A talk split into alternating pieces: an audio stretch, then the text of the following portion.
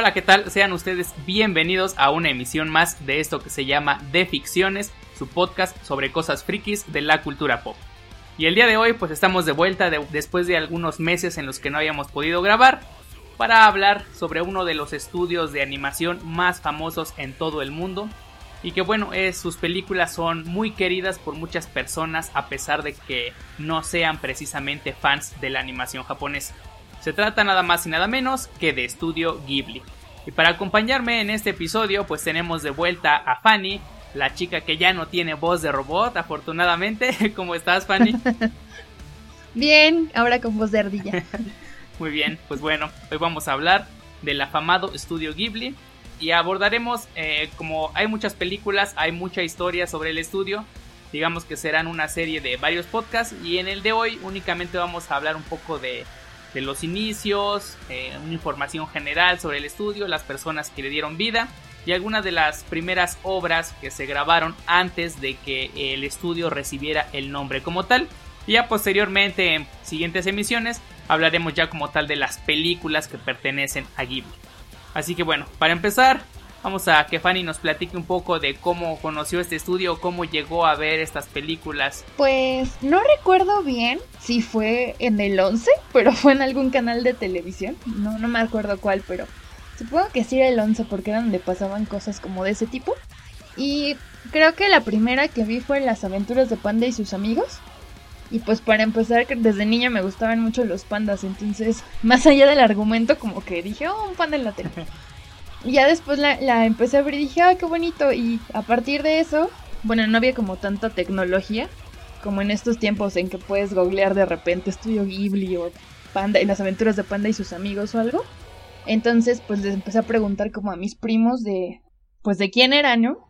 Y ya, este, ellos me explicaron que, pues era como los inicios, ¿no? Antes de ser Ghibli como tal, donde Hayao Miyazaki pues tenía estas películas y creo que las vendían en VHS o algo así. Bueno, la cosa es que mis primos, yo no, tenían muchas en su casa y a veces nos poníamos a ver las películas. Pero me acuerdo mucho, mucho esa de las aventuras de Panda porque me gustó, no sé, el, tipo de humor que manejan es bastante divertido.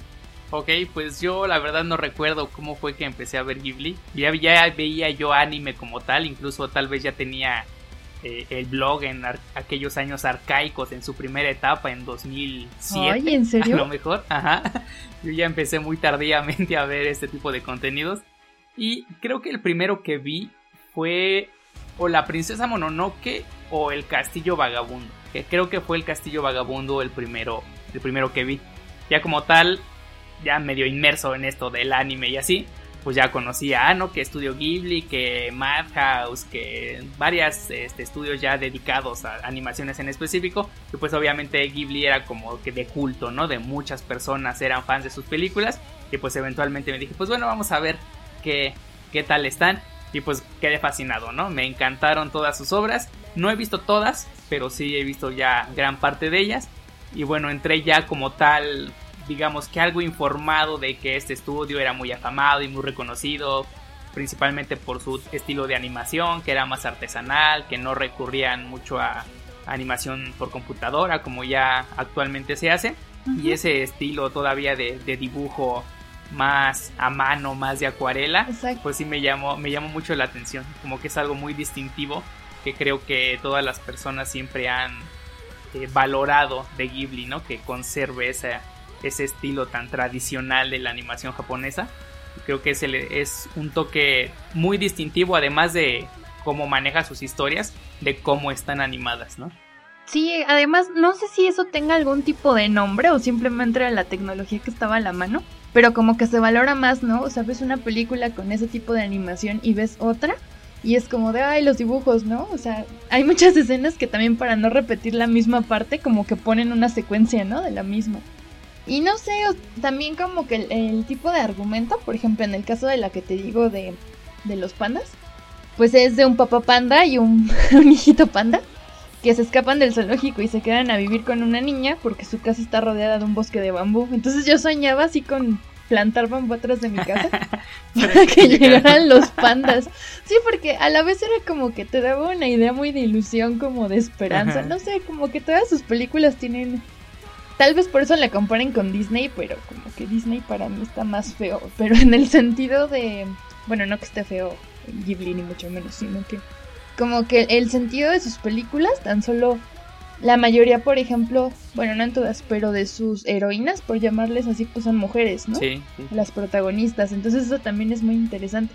O en este caso de los animales, como que todas buscan darte una, una enseñanza o buscan como compartir algo más allá de. Entonces eso está súper interesante y la animación pues creo que es lo que más te llama la atención porque ahora un niño ve eso y es como de, ah, son caricaturas viejas. Como que ya prefieren este, no sé cómo se llama la animación 3D o cosas renderizadas y así. Yo creo todavía veo con añoranza ese tipo de... Y se valora más, ¿no? Ese tipo de animación. Sí, y finalmente era como buscar la forma de que la animación, a pesar de no contar con esa tecnología, siguiera viéndose así de fluida, así de natural. Que muchas veces, pues las animaciones más viejas, las que les tocaron a nuestros papás, pues era el monito corriendo y el fondo se repetía infinito, ¿no?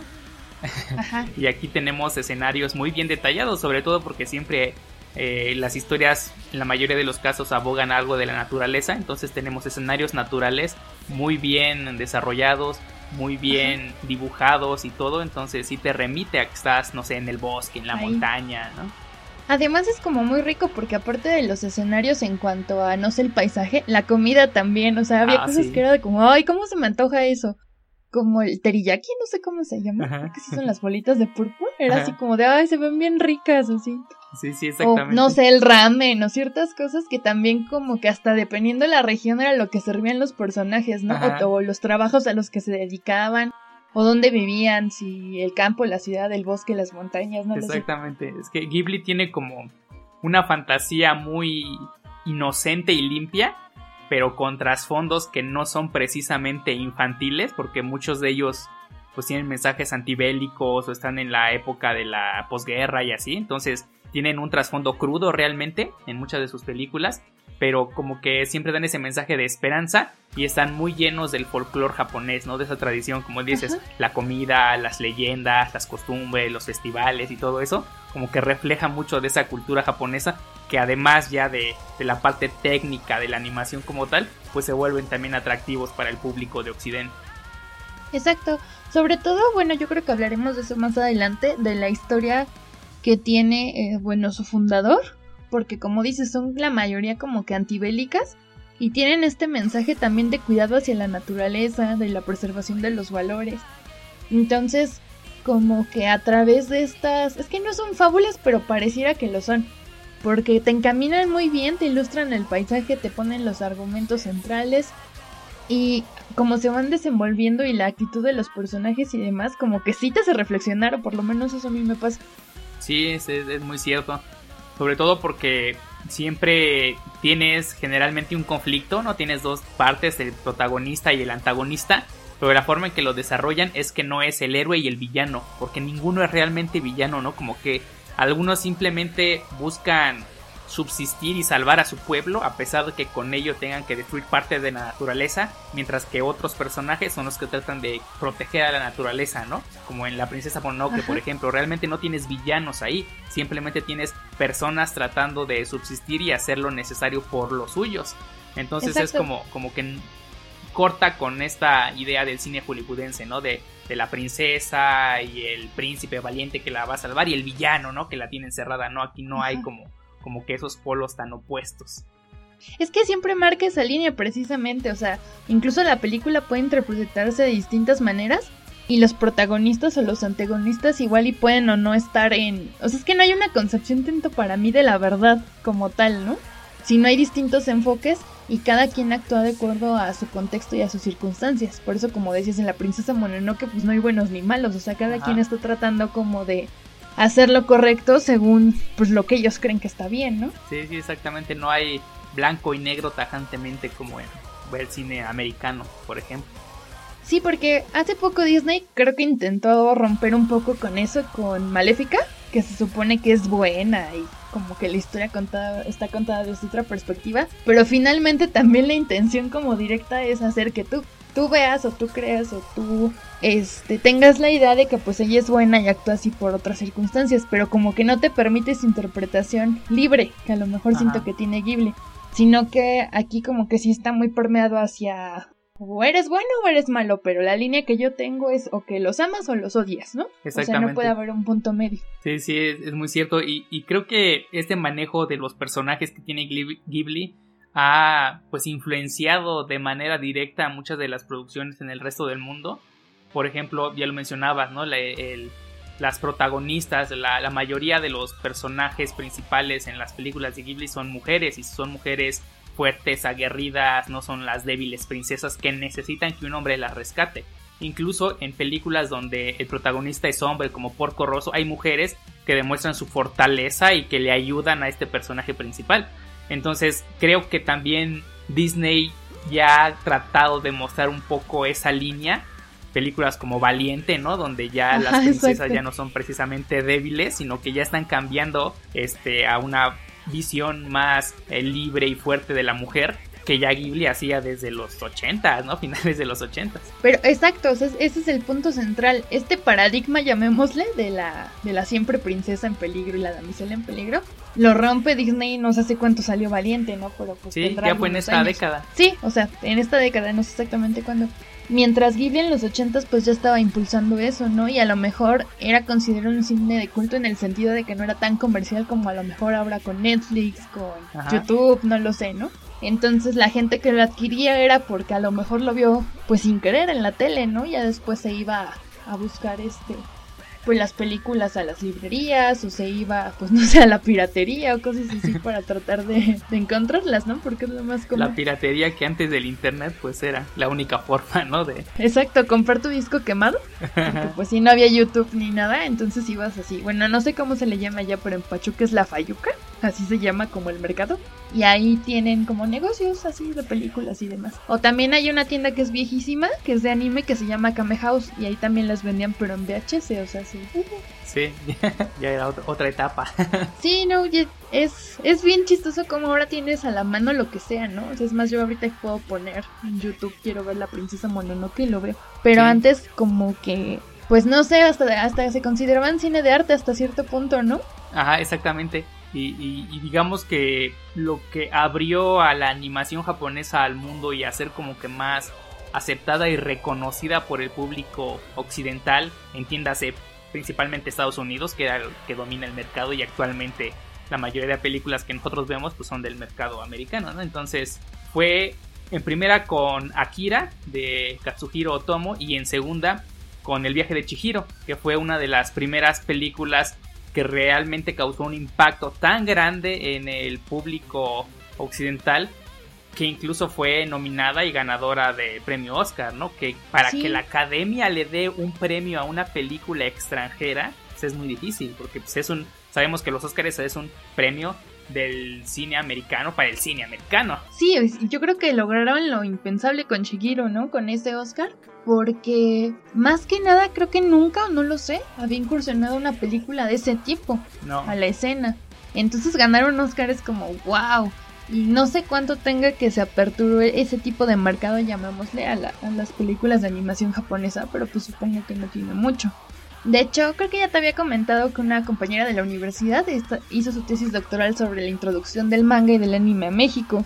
Y pues habla este de todas estas cuestiones pues culturales, ¿no? De cómo la gente lo va adoptando. Entonces, no me imagino en una premiación como dices de América. Es como Doctrina Monroe, ¿no? De americanos para los americanos.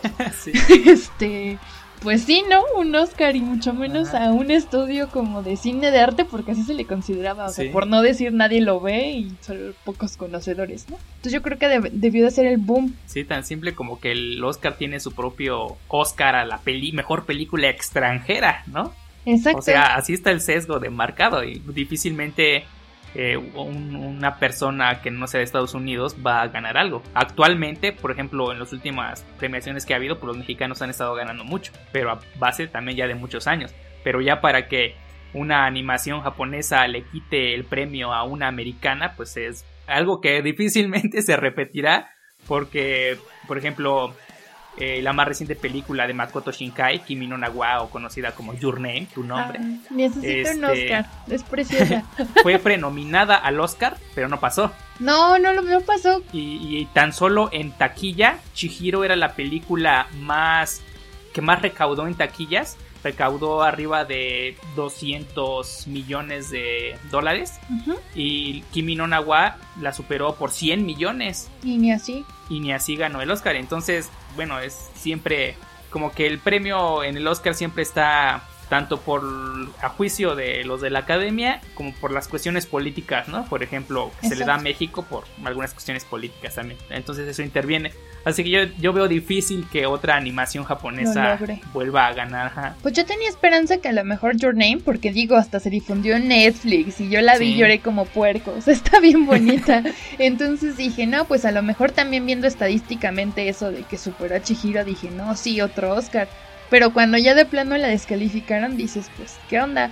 Aparte, como bien señalas, hacen esta distinción de película extranjera, dando por hecho que obviamente más Oscars se los va a llevar este, pues las películas americanas y uno que otro se le va a dar a las extranjeras, ¿no? Ajá. Entonces, pues, también es complicado. Yo creo que también para los directores incursionar en este tipo de, de ambientes. Digo, creo que Your Name, por ejemplo, tiene muchos premios, pero pues a lo mejor todos esperábamos que al superar a Chihiro, pues sí, un Oscar, ¿no? Sí, sí, sí, pues incluso después de que Miyazaki anunciara su retiro, muchos empezaron a considerar a Makoto Shinkai como el sucesor de, de la animación japonesa a ese nivel de arte. Como, sí, de intelecto, no sé cómo llamarle. Digo, no he visto más que la de Your Name, pero la vi y dije, wow, o sea, el argumento, los paisajes, la animación, este, no, o sea, es increíble. Sí, no, todos sus paisajes, todo el simbolismo que mete en sus películas sí es muy bueno. Además, también algo que me pasaba mucho con Ghibli es que no me esperaba lo que pasaba porque, no sé, en otras películas el argumento es muy como predecible. Y ah, va a pasar esto y seguramente el malo es este. Y, y con las películas de Ghibli y con esta de Your Name, o sea, yo no me esperaba nada, o sea, todo para mí era una sorpresa. Con Your Name ya pedía yo que parara mi sufrimiento porque yo ya no sabía si iba a pasar algo bueno, algo malo, o sea, porque no tenía idea. Entonces eso también está padre porque no son predecibles y siento que rompen ese paradigma del argumento de siempre. Ajá, es justamente una narrativa a la que no estamos acostumbrados y por eso resulta novedosa y más interesante que el cine hollywoodense ya que es extremadamente predecible. Exacto, es que creo que en realidad como que la gente, bueno, no toda la gente, pero la gran mayoría denosta un poco el anime, la animación japonesa en general, porque, no sé, en mi experiencia, por ejemplo, o sea, mucha gente es como de, ay, ¿cómo pueden ser doctores, maestros o algo así? Y ver anime o ver Naruto, por ejemplo, ¿no? En mi caso, este, y es como, bueno, es que para mí lo que me ofrece Ghibli, no sé, este tipo de animaciones, pues es más atractivo que a lo mejor lo que está en la televisión, ¿no? Salvo dos, tres programas de Cartoon Network, bueno, que en realidad no veo mucha televisión como tal y lo que veo es Cartoon Network o Netflix, pues creo que fuera de eso el contenido no me llama la atención. Sí, creo que hay muy pocas animaciones como que apelan a un público distinto, ¿no? A que es un público que piensa, que es inteligente, que va a disfrutar resolviendo la trama en sí, que no sea todo extremadamente digerido. Exacto. Por ejemplo, no sé si has visto el maravilloso mundo de Gumball. A mí me gusta como por. Primero lo veía y decía, ay, qué tonto, ¿quién puede ver eso? Pero ya que le di una oportunidad, en primera me gusta mucho el tipo de animación. Como que utilizan muchas técnicas, ¿no? Como dibujo tradicional y luego animación como 3D y luego se ven como, ay, no sé, stop motion y luego hay no sé, hay una infinidad de técnicas y es como de wow. Y también el argumento como de una familia interracial, por así llamarle.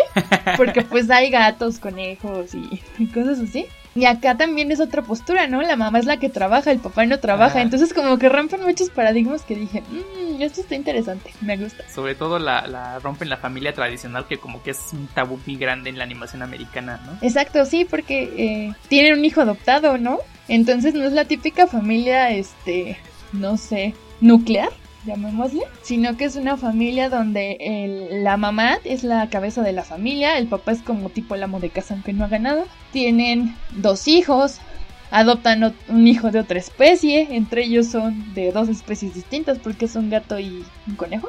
Entonces, no sé, o sea, también la cuestión de la escuela y demás, como que me agrada bastante, pero fuera de eso, como que no he encontrado algo que se le parezca. Y Ghibli tiene muchas cosas como en cuanto a la diversidad cultural, aunque se enfoque pues sí en escenarios, ¿cómo llamarles?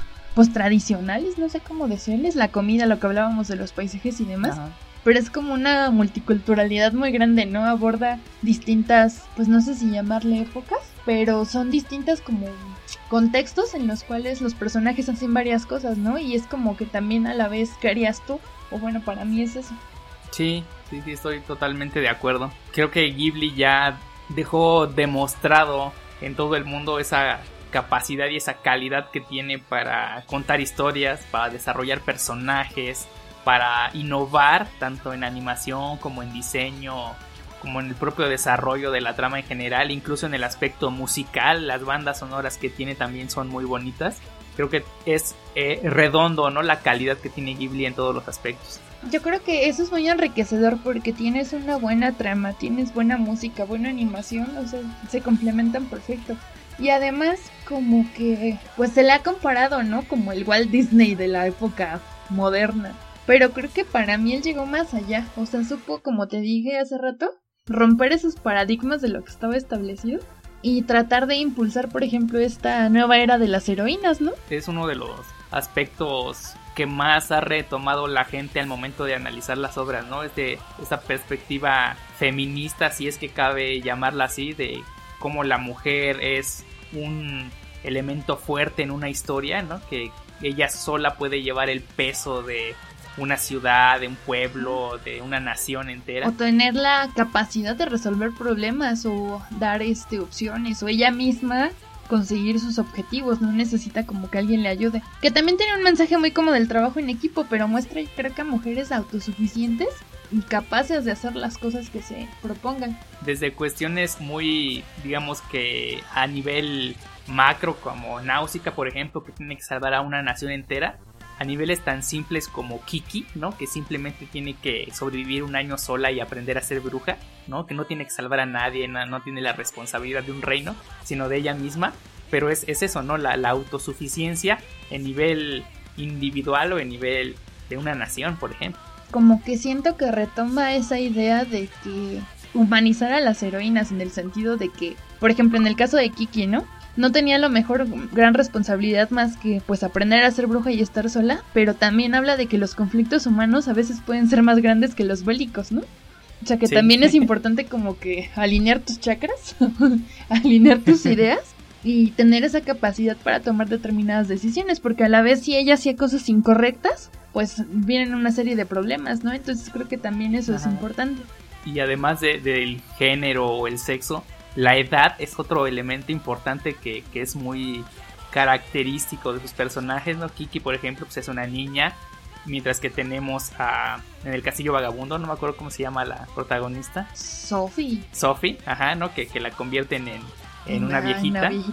y, dependiendo como que de su estado de ánimo, de su decisión de salir adelante, era la edad que representaba la, la, bruja que la convierte pues también ya era muy vieja y tenemos personajes jóvenes. Chihiro era muy joven, la princesa Mononoke como que un adolescente, ¿no? Sí, sí, sí, entonces tenemos una gama de edades también muy, muy variada que también hace más rico esa construcción de personajes que tiene. Sí, porque no nada más es como la mujer joven y bonita o la niña con ilusiones y que nadie le cree, ¿no? O sea, son como como diferentes eh, etapas que exploran ese sentido de las mujeres. Y es bien curioso porque aunando un poco en su historia familiar, pues él era pudiente, ¿no? O sea, tenía una, era de una familia adinerada y pues tenía comodidades. Entonces, también es como curioso que se haya ocupado como de ese tipo de, de cuestiones porque digo, supongo que en la época en la que él era un niño, pues todavía las mujeres no tenían una representatividad, ni incluso no sé si ya votaban, supongo que no. Entonces es, es muy importante como la reivindicación social que hace de una minoría, que pues son las mujeres, ¿no? Porque históricamente han sido este, rezagadas en muchos aspectos. Sí, sí, sí, es, es muy cierto que, digamos, el, el, haber elegido representar así a esos personajes como que sí fue algo que innovó completamente y que rompió, como ya bien habías dicho, con todo lo el estilo de diseño o de personajes que se habían manejado hasta entonces en el mundo en general, ¿no? Porque había sido siempre el héroe, el personaje, el hombre, ¿no? Como principal en cualquier historia, ya fuese televisión, cine, animación o literatura. Ajá, yo creo que algo que marcó mucho su vida y también puede ser el parteaguas para no sé, este, la política o esa transmisión de, pues, antibélica en sus películas, es su infancia, ¿no? Porque algo leí de que su papá tenía una empresa o algo así, como una fábrica, no sé qué era, que construía timones para aviones de combate. Entonces, pues él vive prácticamente, a lo mejor muy niño, la Segunda Guerra Mundial. Y supongo que se da cuenta todo, sobre todo de la desigualdad social, ¿no? Porque supongo que el ser de una familia adinerada, pues no eran las mismas condiciones y mucho menos siendo quien, pues de alguna manera, fabricaba artefactos que formaban parte de la guerra, ¿no? Entonces siento que también a lo mejor esta parte es un poco reivindicarse en el sentido de, pues, que la guerra no trae nada bueno, o no sé, o sea, algo así me hace como, como reflexionar. Si quieres podemos aprovechar eso para dar el paso, para hablar de, de los tres principales personajes que dieron origen a Ghibli. El primero, pues obviamente el afamado Hayao Miyazaki, que nació un 5 de enero de 1941. Mira, ya mero se cumple. es su cumpleaños, en dos días. Al, día que estamos grabando esto, que es 3 de enero. Faltan dos días. Este, eh, eh, faltan dos días para, para que sea su cumpleaños. Y bueno, pues originario de Tokio.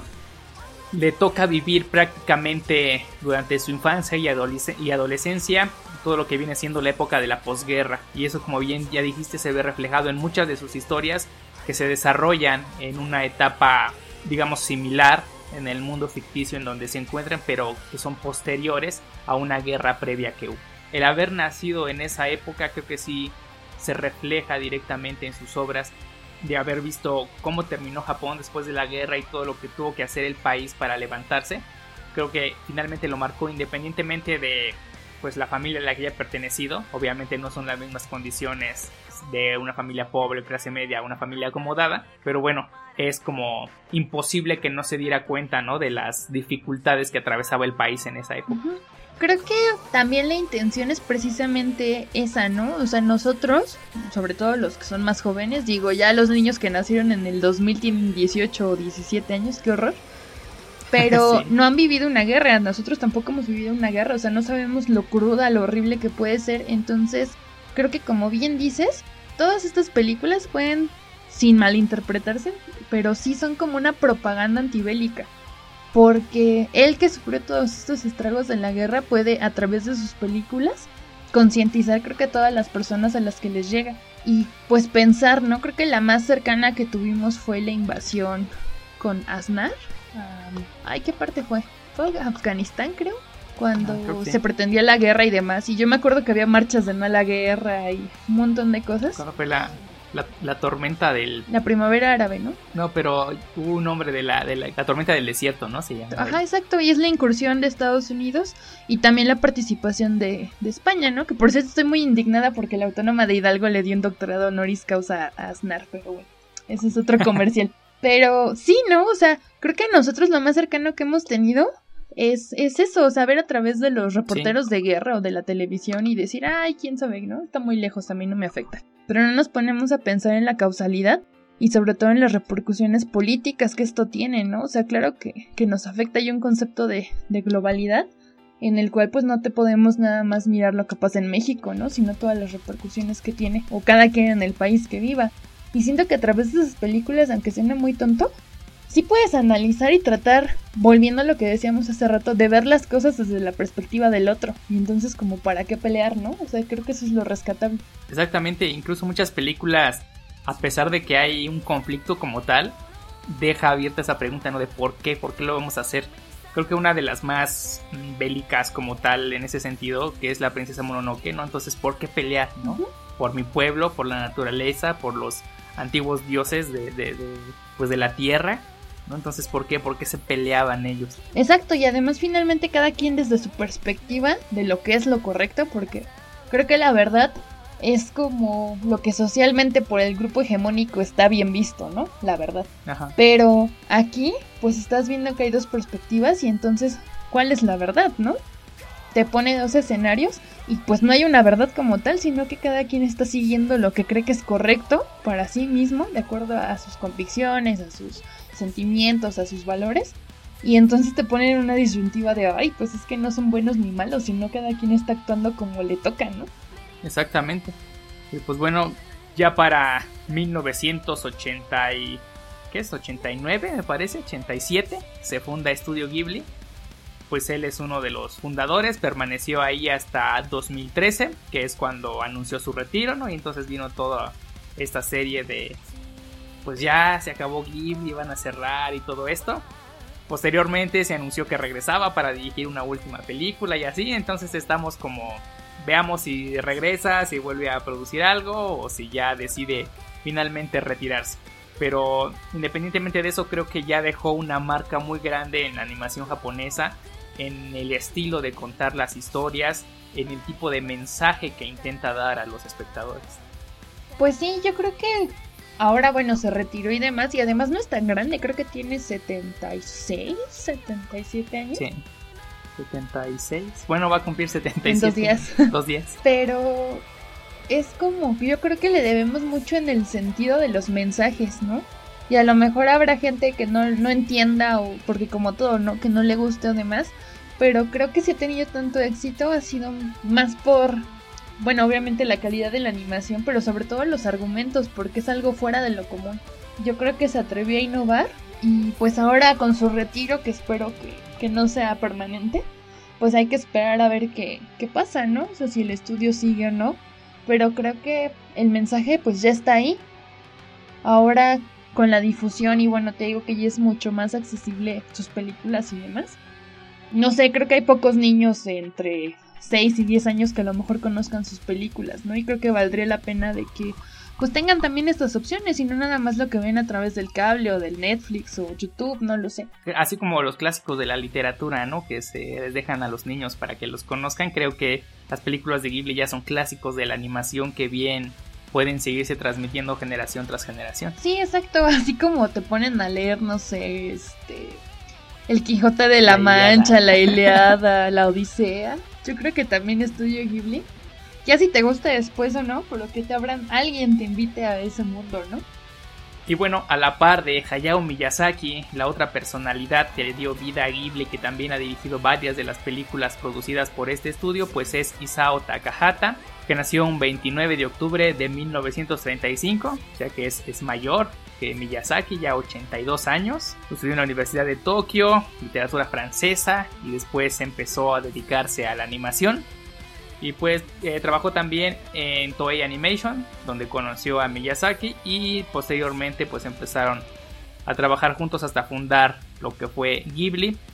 Y pues los dos se han mantenido, ¿no? Miyazaki como que ha obtenido un poco más de popularidad por sus obras, pero las obras de Isao Takahata también son muy buenas, muy crudas y muy críticas en cuanto a las cuestiones bélicas también. A él le tocó pues un poco más de cerca vivir el final de la Segunda Guerra Mundial, ¿no? Ya estaba un poco más grande. Entonces creo que pudo haberla visto, digamos, eh, entendido de una forma muy distinta a Miyazaki, que pues, estaba muy chico todavía. Sí, con más madurez supongo, porque de hecho me parece que la primera película de estudio Ghibli ya con esta colaboración fue la de la tumba de las luciérnagas.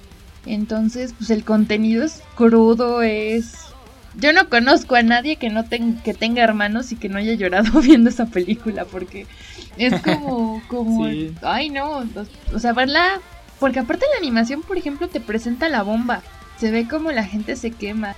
La mamá de, de los niños, que sí, como tiene así gusanos ya del calor, de que pues obviamente no hay los suficientes antibióticos ni la atención médica adecuada.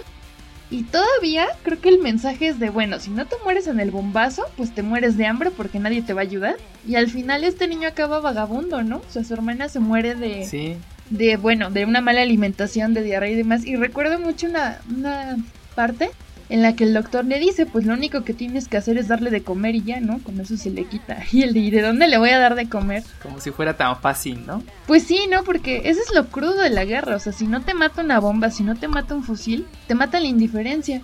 Porque al final yo sentí horrible cómo acaba ahí en, en la estación como de tren, creo que era y todavía el señor que hace el aseo lo bolsea y saca ahí las, la, eh, el envase, no sé qué era, la botellita de dulces y pues salen las luciérnagas. Entonces dices, ¿qué tipo de calidad humana? Al sentido de que normalizas la violencia y creo que eso es algo en lo que él está muy en contra en las películas, que no normalicemos la violencia ni la guerra, o sea, eso no está bien. Y tú ves como muy crudo eso, ¿no? Ah, pues ya se murió, voy a ver qué le saco. Entonces, es, esa es de las películas que creo que más no se me ha llegado al corazón. Siento que eso es muy, muy cruda.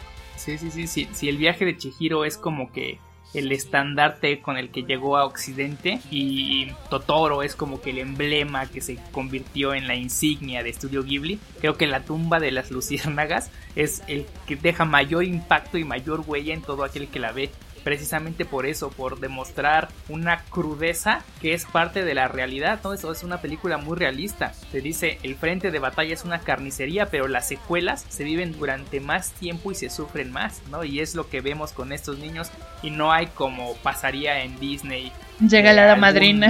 Elemento mágico, ajá, llega y lo salva y son felices y al final todos viven contentos. No, aquí va a pasar lo que va a pasar porque así es la guerra y no hay de otra, ¿no? Entonces, si son unos niños huérfanos, no tienen la más mínima oportunidad de salir adelante y sobrevivir en un mundo que no hay nada, ¿no? Que a duras penas la gente está tratando de subsistir para ellos. ¿Cómo van a ayudar a unos niños si ellos mismos primero necesitan tener que comer, ¿no? Sí, además es bien importante la visión porque estamos acostumbrados a ver la guerra a través de Occidente y Occidente es quien la hace, ¿no?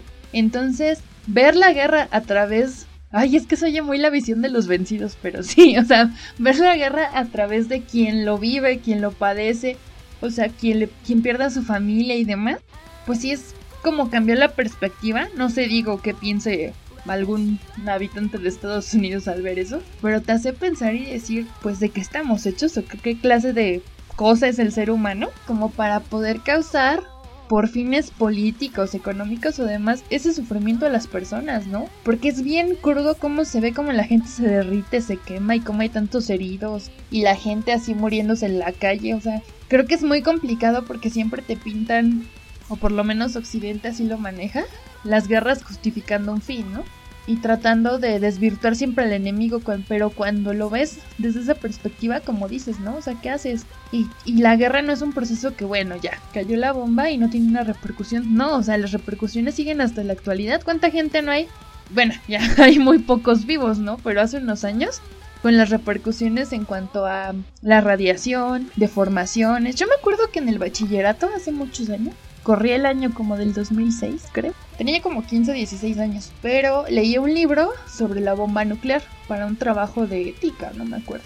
Y hablaba de todas, no son nada más las repercusiones de, bueno, los miles de muertos, el hongo este que se hizo con la contaminación y todos los gases este, dañinos y nocivos, sino también la gente que a partir de eso, pues las mujeres embarazadas tuvieron hijos con deformidades, tuvieron afectaciones con radiación en la piel, y eso siguió y siguió y siguió porque no fue algo que, que, se terminó ahí en pum, ya cayó la bomba y demás. O sea, tuvo repercusiones hasta genéticas, podríamos llamarle, ¿no? O sea, porque no fue... O sea, fue algo tan grave que a veces no medimos como, como toda la repercusión que tuvo y que en la actualidad sigue teniendo porque creo que bastantes de los hijos de las personas afectadas pues tienen estas secuelas, sobre todo en las capacidades motrices. Es bien complicado y aunque lo veas con dibujitos y todo, te lo pintan de una manera tan realista, por así llamarlo, o sea, que parece que tú estás ahí. Pues sí, es algo que generalmente estamos acostumbrados a ver esa visión norteamericana, ¿no? Ya sea como que, ah, los japoneses malos que atacaron Pearl Harbor o los nazis, ¿no? Los alemanes malos. Entonces siempre vemos las películas del holocausto que generalmente siempre están enfocadas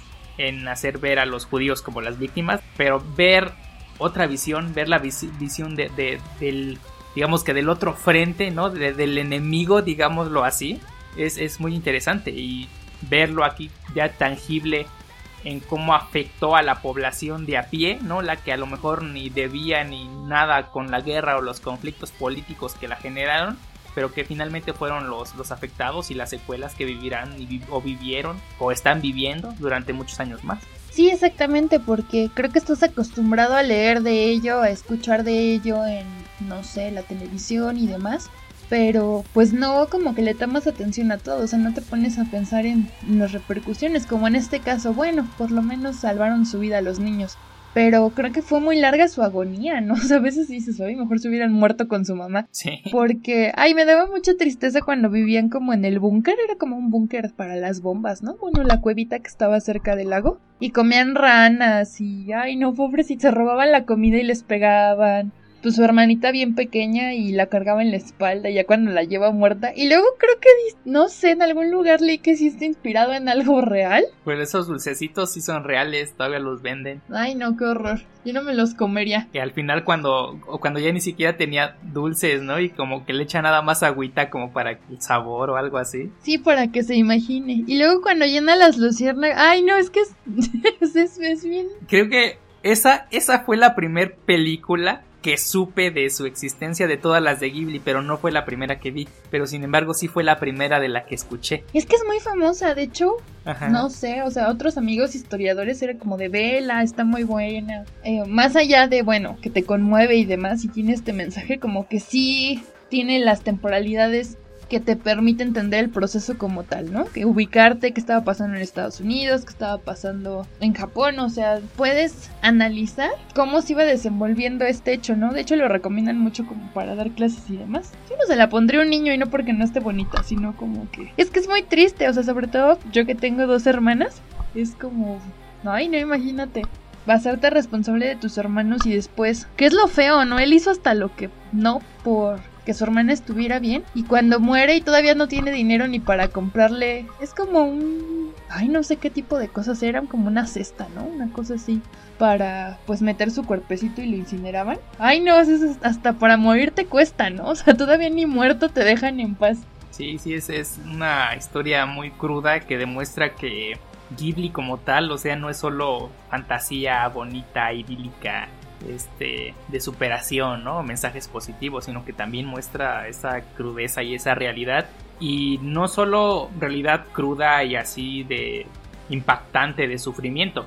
Eh, otra de las películas famosas de Isao Takahata pues es Recuerdos del ayer, en donde es un, un reflejo muy bueno de la sociedad japonesa de que son creo que los años 60 o 70 y tal cual me recuerda a estas series como Los Años Maravillosos o Cuéntame cómo pasó de España, ¿no? Que tenemos a ese personaje principal, el niño como personaje y el adulto narrando la historia.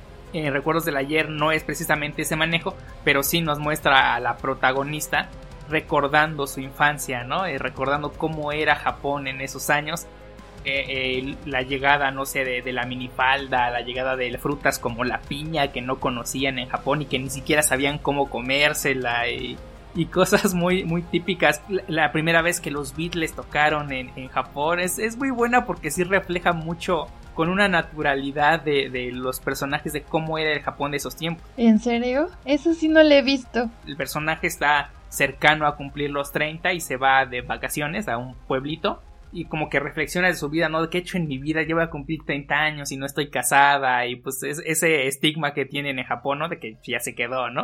Ay, ¿cómo se llama?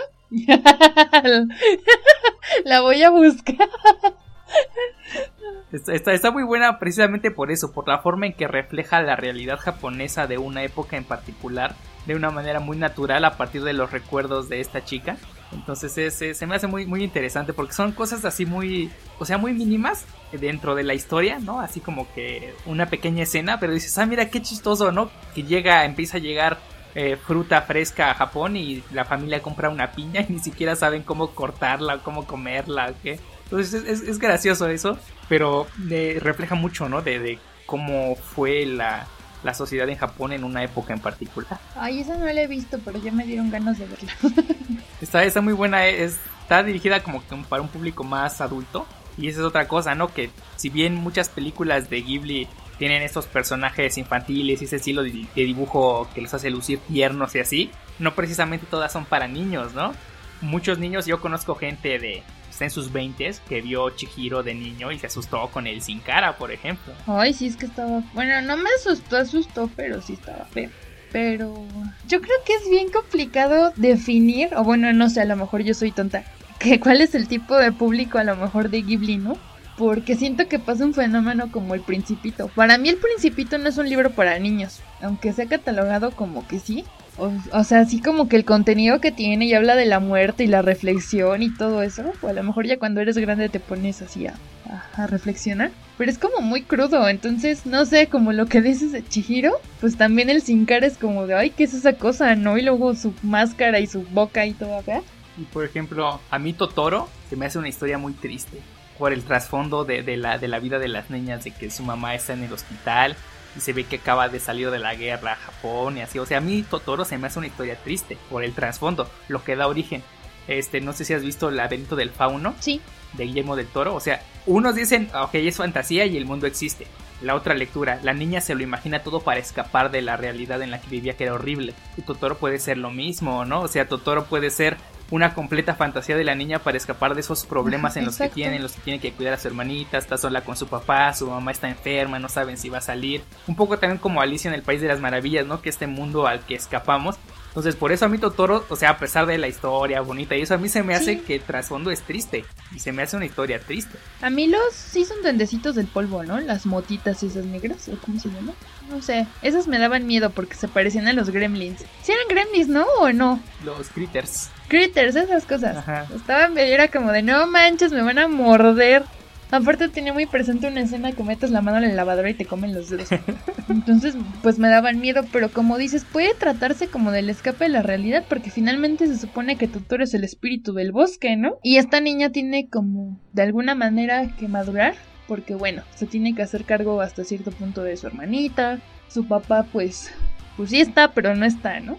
sí. Este, entonces, siento que podría ser como lo que mencionas, ¿no? Como el laberinto de Ofono, o sea, buscar transportarse a su lugar feliz, diría Gumball. y sí, ¿no? O sea, buscar como algo y pues encuentras a los duendecitos estos y la casa misteriosa y tienes un gran bosque, o sea, echas tu imaginación a volar. Y tal vez esa es la manera de enfrentar la realidad, porque como dices, es muy triste, o sea, su mamá no se ve para cuando salga del hospital, el papá como de, ah, pues ya están mis hijas, órale, ¿no? Y las niñas pues están juntas, pero finalmente son niñas y a los niños no les creen. Pues sí, y bueno, además de dirigir las películas que hizo con Ghibli, Isao Takahata pues empezó con una serie de, películas y series de televisión antes como Lupin III, Heidi, la niña de los Alpes, que tal vez es una de las películas, bueno, de las series eh, japonesas más conocidas que a lo mejor a muchos de nuestros padres les tocó vivir la época, el boom de, de Heidi. Creo que Heidi es es como un icono muy representativo de una etapa previa a Ghibli, pero que ya empezaba a demostrar un poco tanto el estilo artesanal de dibujo, el diseño de personajes y eso, como las historias. Digo, todavía no son tan elaboradas o profundas quizás en esa época como llegaron a hacerlo ya cuando se conjuntaron en el estudio, pero creo que al menos Heidi sí es como un, un parteaguas de que mucha gente ya mayor se ubica y que muchas veces no tienes idea de que son estos mismos productores, directores los que dieron origen a este estudio. Exacto, es lo que te iba a comentar, o sea, Heidi es conocidísima, así como Remy, uff, y Candy Candy ni se diga, ¿no? O sea, cuando yo te aseguro que le pregunto ahorita a mi papá y lo ha visto, mis tías lo han visto. Lo curioso es que casi nadie sabe que Miyazaki participó en Heidi, ¿no? Por ejemplo. Ajá. Sí, Miyazaki dirigió algunas y Sao Takahata dirigió casi la mayoría. Sí, la mayoría, pero... Y Heidi es muy buena, digo, yo me acuerdo, ya la habían repetido. Es que hay una época siempre de la niñez, por ejemplo, ahorita ya están pasando otra vez Los Caballeros del Zodiaco y Sailor Moon. Y creo que en mi época ya también la habían pasado y volvieron a pasar. Sí, yo, yo también llegué a ver Heidi en el, en el Mexiquense, en el canal Mexiquense. Ajá, en el, 34. Ajá, o en el 5 creo que no, era el 5 Azteca. ¿Quién sabe? Alguno de esos. Pero también está bien padre porque pasa la historia de una niña así como bien salvaje, porque pues así le llaman, no es, no es como el término correcto porque es peyorativo. Pero es una niña salvaje que no va a la escuela, que no sabe leer, que pues no se está instruyendo para ser una dama de sociedad porque pues no lo necesita, solo tiene sus cabritas, hace queso y es feliz, ¿no? Y llega su tía, ¿no? Creo que es, y la lleva como, como de niña de compañía, pues sí, niña de compañía porque no era dama de compañía, con Clarita que no podía caminar, ¿no? Entonces pasa todo esto como también, es, eh, a mí me gusta mucho porque como Heidi pues viene de un ambiente completamente distinto, las montañas, de hecho siempre anda descalza, y cuando llega a la ciudad, pues le ponen zapatos. Ay, como me acuerdo de un episodio donde quiere agarrar pan y le pegan en las manos. y, le cambian incluso el, nombre, ¿no? Ajá, que guarda el pan el pan blandito para la abuelita de Pedro. Sí, ay, pobrecita abuelita de Pedro. Sí, pero o sea, es muy interesante cómo la tratan como hasta cierto punto de aculturizar, ¿no? De refinar es como la evangelizzación de Heidi, porque se llama Heidi, dicen que ese no es un nombre cristiano y le ponen Adelaida, ¿no? Adelaida. Ajá, eso es como de no manches, le quitan al abuelito, le quitan la identidad, la mandan ahí a un lado de la niña. Le obligan a comer como nunca ha comido, le empiezan a enseñar clases, aprender a leer, este, y todavía como que esté junto con ella. Y al final, pues, no me acuerdo cómo, pero Clarita se va a las montañas, ¿no? Y si camina. Que si, que si lo transportáramos esa historia al, al viejo oeste estadounidense, Heidi sería una niña negra que llevaron como esclava, como dama de compañía para la niña blanca. Exacto. Pero están en Europa, entonces no hay negros. Pero tiene que ser una niña de una condición y un estatus social más bajo, pero similar a los esclavos de Estados Unidos en las plantaciones. Es que nunca entendí por qué Heidi no tenía papás. No sé si eso lo explicaron. Creo que sí, en algún momento, ya no me acuerdo bien, pero sí. La idea era que su abuelo era como el ermitaño, ¿no? Ajá. Bajaba al pueblo cada, pues que iba a vender el queso y demás y necesitaba provisiones y como que a la gente le preocupaba pues que la niña no fuera a la escuela y estuviera en ese ambiente, pero ella, ella era muy feliz, recuerdo cuando le hizo su camita con paja. Ah, su amigo Pedro también. Pero eso de la abuelita, ahora que lo dijiste, sí me daba mucha tristeza porque siempre se comía el pan duro, ¿no? Y ella le quería llevar el pan blandito. Y cuando le abren el ropero, no me acuerdo cómo se llamaba la señorita, estaba todo el pan ahí duro. La señorita Rottenmeier. Ay, sí, maldita. Entonces también te habla de, de lo cerca que estaban de la, la diferencia social, ¿no? O sea, como pues la niña pudiente, pero pues estaba inválida, o sea, no tenías, digamos, óptimamente su salud, ¿no? Porque pues no podía caminar, pero tenía recursos económicos, era refinada, tenía una institutriz, criados, etc. Y la niña que pues tenía salud, porque pues se asocia que vivía en las montañas, sus pulmones eran fuertes, la niña era fuerte, podía hacer trabajo pesado, etcétera que sin embargo pues no cumplía con esos requisitos de pues tener un hombre cristiano para empezar, ¿no? Y también tener modales porque pues comía como animalito porque pues no necesitaba como saber para cuál era el cubierto de la ensalada y cuál era el de la carne, ¿no? Pero no sé, está, está muy bonita Heidi. Sí, yo también digo, la llegué a ver en algunas repeticiones Heidi. Heidi es como de los 70s, 80s. Es del 74. Uy, es que imagínate, o sea, es 2018 y seguimos hablando de Heidi. Sí, y bueno, además de Heidi, eh, Isao dirigió Marco, que era como una versión de Remia, también así como telenovelesca triste. Esa yo nunca la vi. No, ni yo. Ana de las Tejas Verdes también, tampoco nunca la vi. tampoco. Casi las como telenovelas para niños no me gustan. Se me hacían tipo Candy Candy o... Ah, son como del estilo todas. Fíjate que Remy, no sé de quién sea, pero como que la animación se parece, ¿no? Sí, a la de Marco, sí. Nunca la vi, como que no me llamó la atención, pero no sé por qué o cómo llegó a mis manos el libro en el que está inspirado Remy, que creo que es un libro de un autor francés que se llama Sin Familia. Y ay, no, bueno, también estaba llorando hacía 20 mil lágrimas. Porque habla, o sea, está muy interesante porque va como con la línea de, de Heidi, ¿no? De la niña sin padres y demás. Y pues este era un niño que su mamá no era su mamá. Y luego ella pensaba que el abuelito lo andaba regenteando, pero no creo que sí lo quería. O algo así entendí. Sí, porque creo que la serie alguna vez vi uno que otro capítulo y por ejemplo cuando se muere el monito y luego los perros y ay no, yo ya no podría con mi sufrimiento. Pero como que también la línea era muy, muy de Heidi, ¿no? Es este niño como salvajito que a través del señor Vitalis fue aprendiendo lo que era la vida, ¿no? Y el mundo. Como que era el estilo de obras setenteras, ¿no? Todas más o menos eran similares.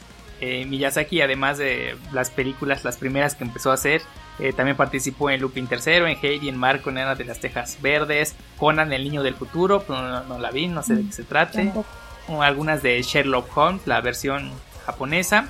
Y también participó como diseñador y haciendo animación en los Moomin. ¿Llegaste a ver los Moomin? Pasaban en el 11. Ay, los Moomin. También participó en los Moomin, claro que me acuerdo. Es pequeñita me daba miedo. Me acuerdo de un capítulo muy particular que estaban todos en la casa de Mumi, ¿no? Y hasta llega, ¿qué? Pequeñita, ¿cómo se llama? Ay, sí, pequeñita, estaba bien fea. Este, el, el ese tipo que... Uno que era como forastero, que no sé cómo se llamaba, sí, se parece a Link, ¿no? De Zelda. Ajá, y otro uno que es como un canguro, no sé qué. Sí, era un cangurito. Bueno, ese, todos estaban en su casa y se encerraron porque venía la tormenta y todo oscuro y no sé qué ser extraño bajaba de las montañas. No sé, siempre me dio miedo los Moomin. Pero estaban bonitos. Sí, o sea, tenían bonita historia y eso. Eran como hipopótamos, ¿no? Sí, como hipopótamos blanquitos. Y una de las primeras cosas que me enteré cuando empecé a ver así la obra de Miyazaki es que él había participado en los Moomin. Eh, entonces ya ves que es un, pues una historia, una, un trabajo de ya toda una vida en la que ha participado en muchísimas series, películas y que todas tienen como que una característica, ¿no? Que cuentan una historia diferente o que lo hacen de una manera diferente, ¿no? Que tienen personajes que no se acoplan a lo común que se veía en ese tiempo. Estoy anonadada, yo no sabía que los Moomin también.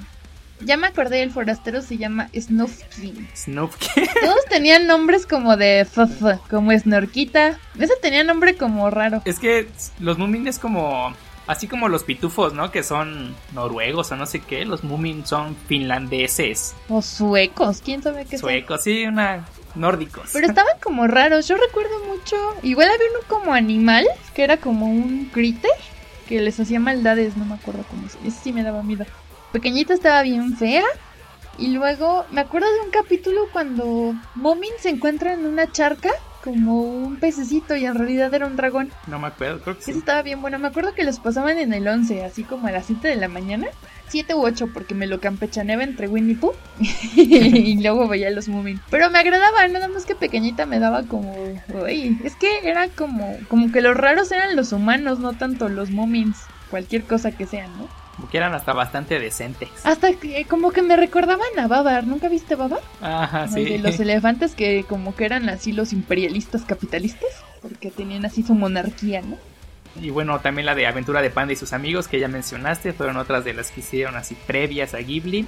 Eh, tal vez una de las más famosas y que podemos ir a comprar a donde venden películas que venden ya estos sets de colección de Ghibli es Lupin III, el castillo Cagliostro, que ya es como está dentro de la colección de Ghibli a pesar de que no pertenece como tal a Ghibli.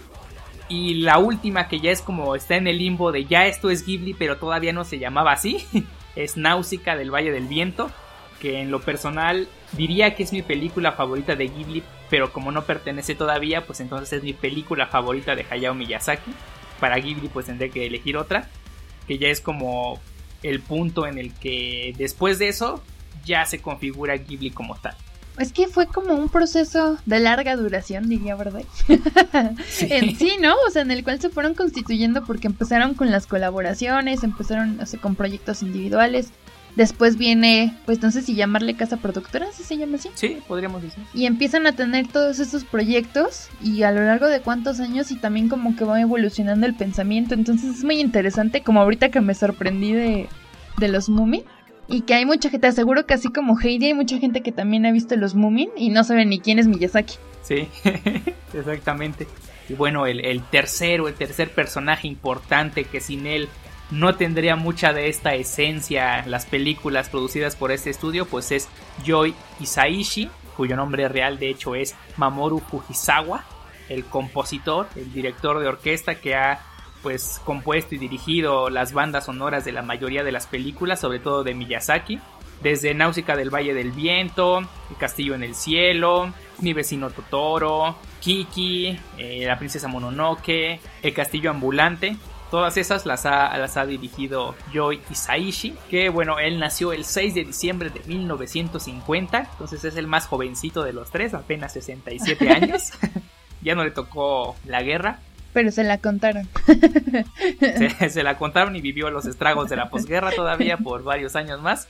La, la banda sonora de Ghibli creo que es algo también... Si la animación, si la animación es, es un fuerte, las historias otro más, creo que dan algo contundente, casi insuperable ya también con la banda sonora, ¿no? A mí me gusta muchísimo. Es buenísimo. Que sean épicas cuando necesitan ser épicas o divertidas cuando así lo necesitan o tranquilas o tristes incluso. Sí, sobre todo eso, o sea, es muy padre que el argumento y la trama se vayan hilando con la música porque, por ejemplo, en la tumba de las luciérnagas, o sea, hasta la música te deprime por sí misma. Eh, escuchar este cierta banda sonora cuando pasa algo triste, cuando hay suspenso, no sé, o sea, como que ayudan a complementar perfectamente lo que estás viendo.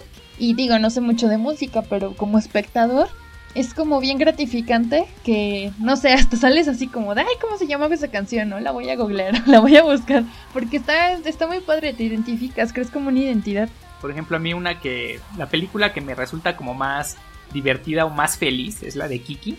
Entonces su música también es como más alegre, ¿no? A diferencia de eh, la princesa Mononoke, que es más épica, más de batalla. Ay, esa me malvibra como que... bueno, no es que me den ganas de ir a matar a alguien, ¿no? pero pero sí como que, como que es muy estruendosa, ¿no? Bueno, obviamente lo amerita la trama, pero lo padre es eso, o sea, que te transmite las sensaciones. Es como siento que si leyeras un libro y tuviera sonido, eso pasa cuando ves sus películas. Ajá, exactamente. Te, te envuelve en la atmósfera que requiere cada escena. Y eso es muy rescatable porque no muchos lo logran. Recuerdo, digo, no tiene nada que ver, pero la película de Batman no fue la de Tim Burton, fue otra. Es una que colaboró Zack Snyder. La cosa es que la música como que, ay, no sé, o sea, era como, como que no tenía que ver con lo que pasaba o cuando era suspenso ponían como más terror y cuando era algo de eh, estar en la expectativa y demás ponían como música que no tenía nada que ver con el ambiente. Entonces ese pequeño detalle fue como de... Ash. Sí, y es que hay, hay dos formas de trabajar en cuando se hace animación. Que haces la música y luego trabajas la animación para que se adapte a la música. O que haces la animación y luego haces la música para que se adapte a la animación. No sé cómo hayan trabajado yo Isaishi y Miyazaki o Takahata, pero, por ejemplo, Makoto Shinkai siempre trabajó en sus primeras obras, no sé en las últimas, con el mismo este, compositor, que es Tenmon. Y lo que ellos hacían es que Shinkai terminaba el storyboard y a partir del storyboard eh, Tenmon empezaba a desarrollar la música. Y conforme iba terminando las primeras partituras iban comparando con la animación ya como tal, entonces iban trabajando a la par y todas sus canciones, por ejemplo, en 5 centímetros por segundo, la banda sonora me encanta, es fabulosa.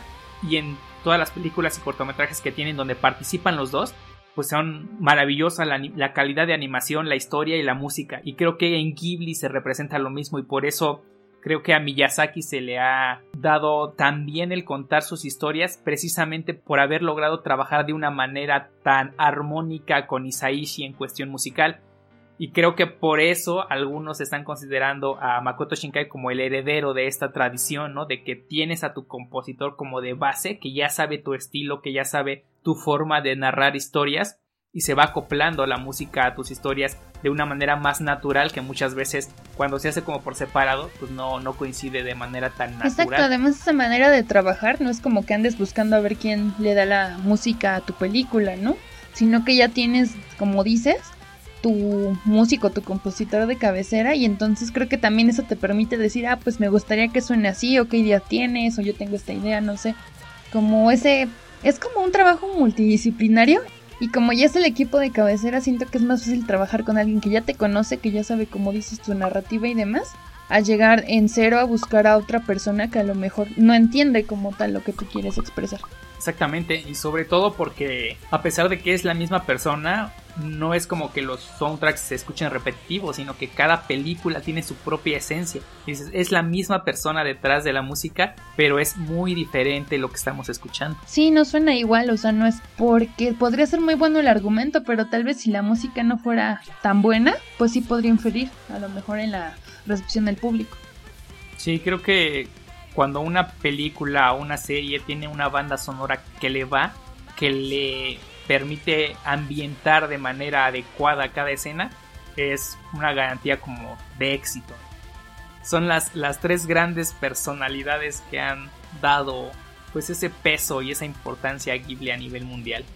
Y tanto que pues se convirtió en un fenómeno de la cultura pop a nivel global.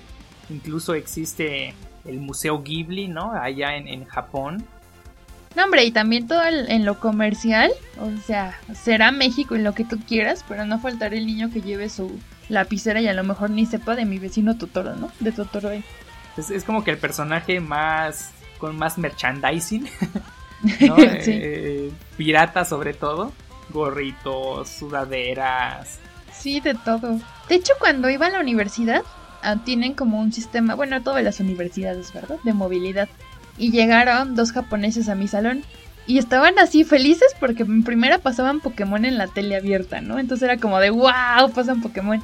Y segunda, porque una compañera del salón llevaba una lapicera de Totoro. Entonces, eh, para ellos era como, wow, conocen Totoro, ¿no? O sea, ¿y por qué conocen? Y así nos hacían preguntas de, ¿Y por qué pasan Pokémon? ¿Y por qué hay como tanto anime? Y no sé, no falta quien lleve así una playera de algún personaje de anime o de manga.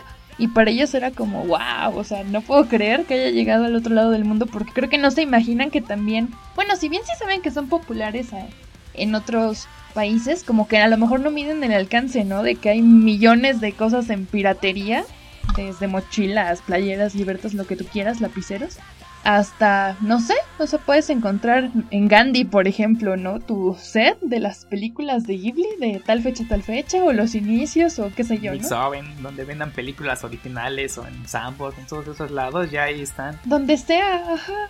O incluso en Netflix las puedes ver. Y es algo como que está más al alcance de todos. No falta quien lo suba a Facebook, por ejemplo, ahora que está muy de moda. Y que aparte es un buen tip porque no consume datos, si lo ves en tu celular. Que en Facebook suben series, por ejemplo, suben películas y demás. Y es muy muy fácil acceder a este tipo de contenido. Sí, y sobre todo Totoro como figura se volvió tan importante que además de convertirse en el icono de Ghibli como tal, en la mascota del estudio, pues ha hecho cameos en un sinnúmero de otras obras, la más importante o más famosa Toy Story 3, ¿no? O sea, aparece ahí Totoro. Sí, un peluchote de Totoro. La industria estadounidense dice, sabemos qué tan importante y qué tan emblemático es este personaje por lo que representa, que vamos a incluirlo aquí, ¿no? Digo, para que ya Disney diga, voy a poner un Totorito ahí, es como de pensarse, ¿no? Que mucha gente todavía duda, pero pues obviamente es Totoro, por favor. No han visto otra cosa morfa así grande. Tal vez es un tipo de reconocimiento, ¿no? Así como un guiño entre casa productora y casa productora. Porque, no sé, ¿ves el tipo de muñequitos? ¿Cuántos años tiene que se estrenó Toy Story la primera vez? ¿Más de 11? Como... Toy Story es del 97, creo. Y los dibujitos son tipo, digo, los dibujitos, los muñecos son como el vaquero, la vaquerita, el caballo, los marcianitos, o sea, como muy noventas, dos miles, ¿no? Y ya como para la New Age, para los millennials que ya hasta tienen hijos los millennials, tienes como tu peluche de Totoro, ¿no? O sea, ya es como lo de hoy. Sí, sí, sí. Entonces, pues ya, no sé, creo que es en el kinder o no sé dónde sale Totoro. Pues sí, es lo de hoy, es lo que los niños consumen. Esa es, digamos que parte de la historia, el impacto y la importancia que Estudio Ghibli o Ghibli o Ghibli, no sé realmente cuál sea la pronunciación correcta. Yo siempre he dicho Ghibli, pero creo que es Ghibli. Bueno, no sé. Finalmente es ya un, un icono de la cultura pop en Japón, aquí, en donde sea. Pues sí, ahora sí que aquí en donde sea, por lo menos hay una persona en algún núcleo familiar que los ha visto. Ajá. bueno, también hay otros que inconscientemente, como lo que hablábamos de Heidi, ¿no? O sea, seguro nuestros papás vieron Heidi Sí, nosotros lo vimos porque ya era la repetición de la repetición. Ajá, es que muchas veces como que eso pasa. Por ejemplo, ahorita, no sé, a mí en la primaria me tocó ver, por ejemplo, Sailor Moon, pero desde el Pegaso para, para lo que seguía, ¿no? O sea, ya, la, ya era la segunda vez que lo repetían. Ahora, pues están pasando en tela abierta, que es como el marco referencial para la mercadotecnia. ya otra vez sacaron los álbumes de estampitas, esos que cobrabas, comprabas por un peso. Pero los álbumes coleccionables, empiezan a sacar juguetes, cosas así. Ahorita no he visto como muchos juguetes. Entonces sí, como que cada determinado tiempo se vuelve a poner de moda. Sí, exactamente. Como Digimon que regresó con las nuevas películas. O Pokémon que otra vez lo están pasando en el 5. O Dragon Ball, ¿no? Que atascan Dragon igual. Ball. Sí, pues ahora está en Netflix, por ejemplo. Digo, Naruto es ya muy de Cartoon Network y ya. Pero pues no sé, Netflix tiene cargadas todas las series. Los Caballeros del Zodíaco ahorita que los están volviendo a pasar en la tele abierta. Entonces, pues sí, no, valdría la pena si tienes un sobrinito o algo así, un día ponerlo a ver. Así mi vecino Totoro, a ver qué pasa. Igual y se espanta, o el viaje de Chihiro creo que sería después. Pues sí, pero finalmente sí son como algo que se recomendaría para pues dependiendo de la edad, dependiendo de la película también, ¿no? Pero sí son como opciones que sería importante tomar en cuenta para verlas. Pues sí, pero sobre todo creo que es una amplia recomendación, o sea, de que son buenos, son buenos. Que te gusten o no, o que te guste más una que otra, pues es otra cosa. Pero valen mucho la pena. Creo que aprovechando que en dos días es su cumple y que todos siguen vivos, porque también eso es importante. Sí, todos siguen vivos, afortunadamente. Sí, pero siempre es muy interesante saber qué proyectos tienen en puerta. Sí, de hecho, bueno, uno de los últimos en los que colaboró Ghibli, que también fue así como muy reconocido, fue esta película de La Tortuga Roja. Ay, no la he visto. Creo que, no sé, pero o sea, es una historia, no sé si ganó el Oscar o estuvo nominada o algo así, de unos náufragos, ¿no? Y La Tortuga Roja, no la he visto, pero no sé si La Tortuga Roja sea real o como, o sea, hay algo simbólico o algo así. Pero, o sea, fue muy reconocida, muy premiada y alabada por la crítica. y participó Studio Ghibli. ¿Y ese dibujos animados? Sí, sí, pero tiene un estilo más como europeo. Creo que es coproducción francesa. Pero bueno, ya tal vez en algunos podcasts a futuros hablaremos ya en específico de películas en particular, porque cada una se le puede dar un desglose y una lectura bastante amplia y pues no, no daría tiempo abordarlo aquí. Y bueno, pues nosotros les agradecemos que nos hayan acompañado en este primer podcast del 2018. A ver si logramos sacar más programas de manera más frecuente que el año pasado. Eh, tal vez abordemos de nuevo algunas películas ya en particular sobre Ghibli. Pero de momento pues nos estamos viendo en la siguiente entrega de De Ficciones, su podcast sobre cosas frikis de la cultura pop. Recuerden seguirnos en Facebook y Twitter, nos encuentran como Café Anime y también en el blog cafeanimelive.com donde subimos reseñas y algunos ensayos que tienen que ver con el cine y la animación en general. Así que pues doy las gracias Fanny por acompañarme en otro programa. Gracias a ti, me divierte mucho hacer esto. y aprendo mucho. Sigo traumada con los momentos. bueno, pues nos vemos entonces en el siguiente programa de De Ficciones, su podcast sobre cosas frikis de la cultura pop. Adiós.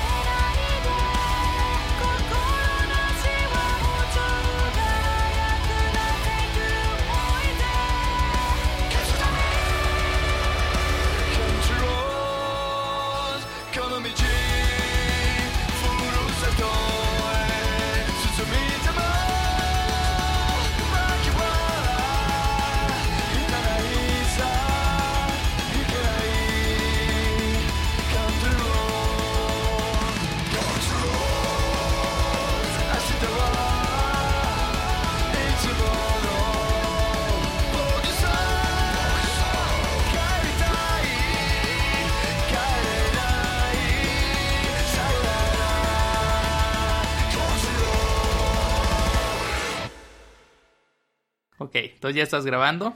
Sí. Muy bien, entonces vamos a empezar. ¡Cállense! Tú no, los perros. ok, ahora sí ya le puedes poner pausa. Antes de que pase cualquier cosa. Estaba leyendo lo de la tortuga y está bien interesante. Sí, porque es un hombre que mata a una tortuga de un palazo en la cabeza. porque le rompe. Bueno, él está en una. Ya le da. A ver, espera. Ahorita te cuento.